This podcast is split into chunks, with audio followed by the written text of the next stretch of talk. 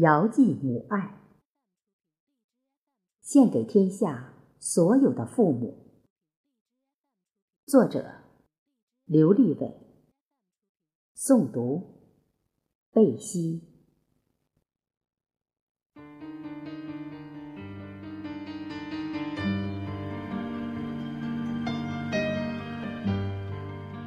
从小到大。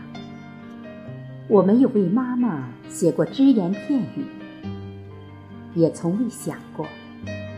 或许是因为我觉得妈妈不需要，亦或许是因为妈妈不识字，写了也是白写。早上刚刚上班，妈妈就打电话给我。说最近这几天挺冷的，问我感冒没，又问女儿没事吧，又问老婆没事吧。上班忙吧？我们没有吵架吧？还问岳父岳母好吧？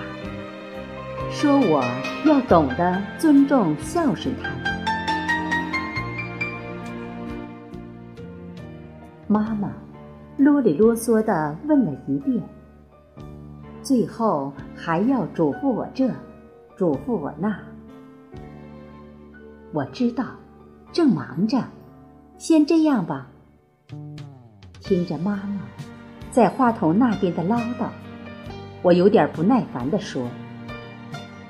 话筒那边，妈妈先是沉默了几秒，然后轻轻地唉了一声。挂断了电话。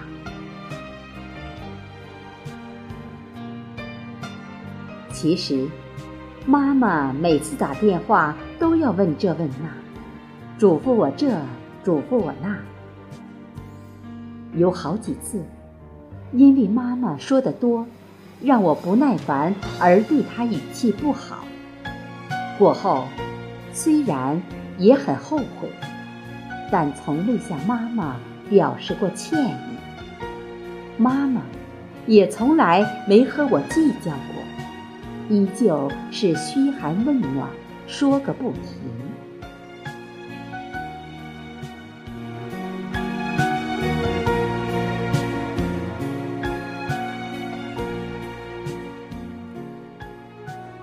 我的母亲是地道的农村人，小时候因为兄弟姐妹多。母亲没有上过学，斗大的字不认识几个。但母亲一直坚持供我兄弟俩读书上大学。后来我上了学，小学、初中、高中，当兵上军校，离家越来越远，跟妈妈相处的时间也越来越少。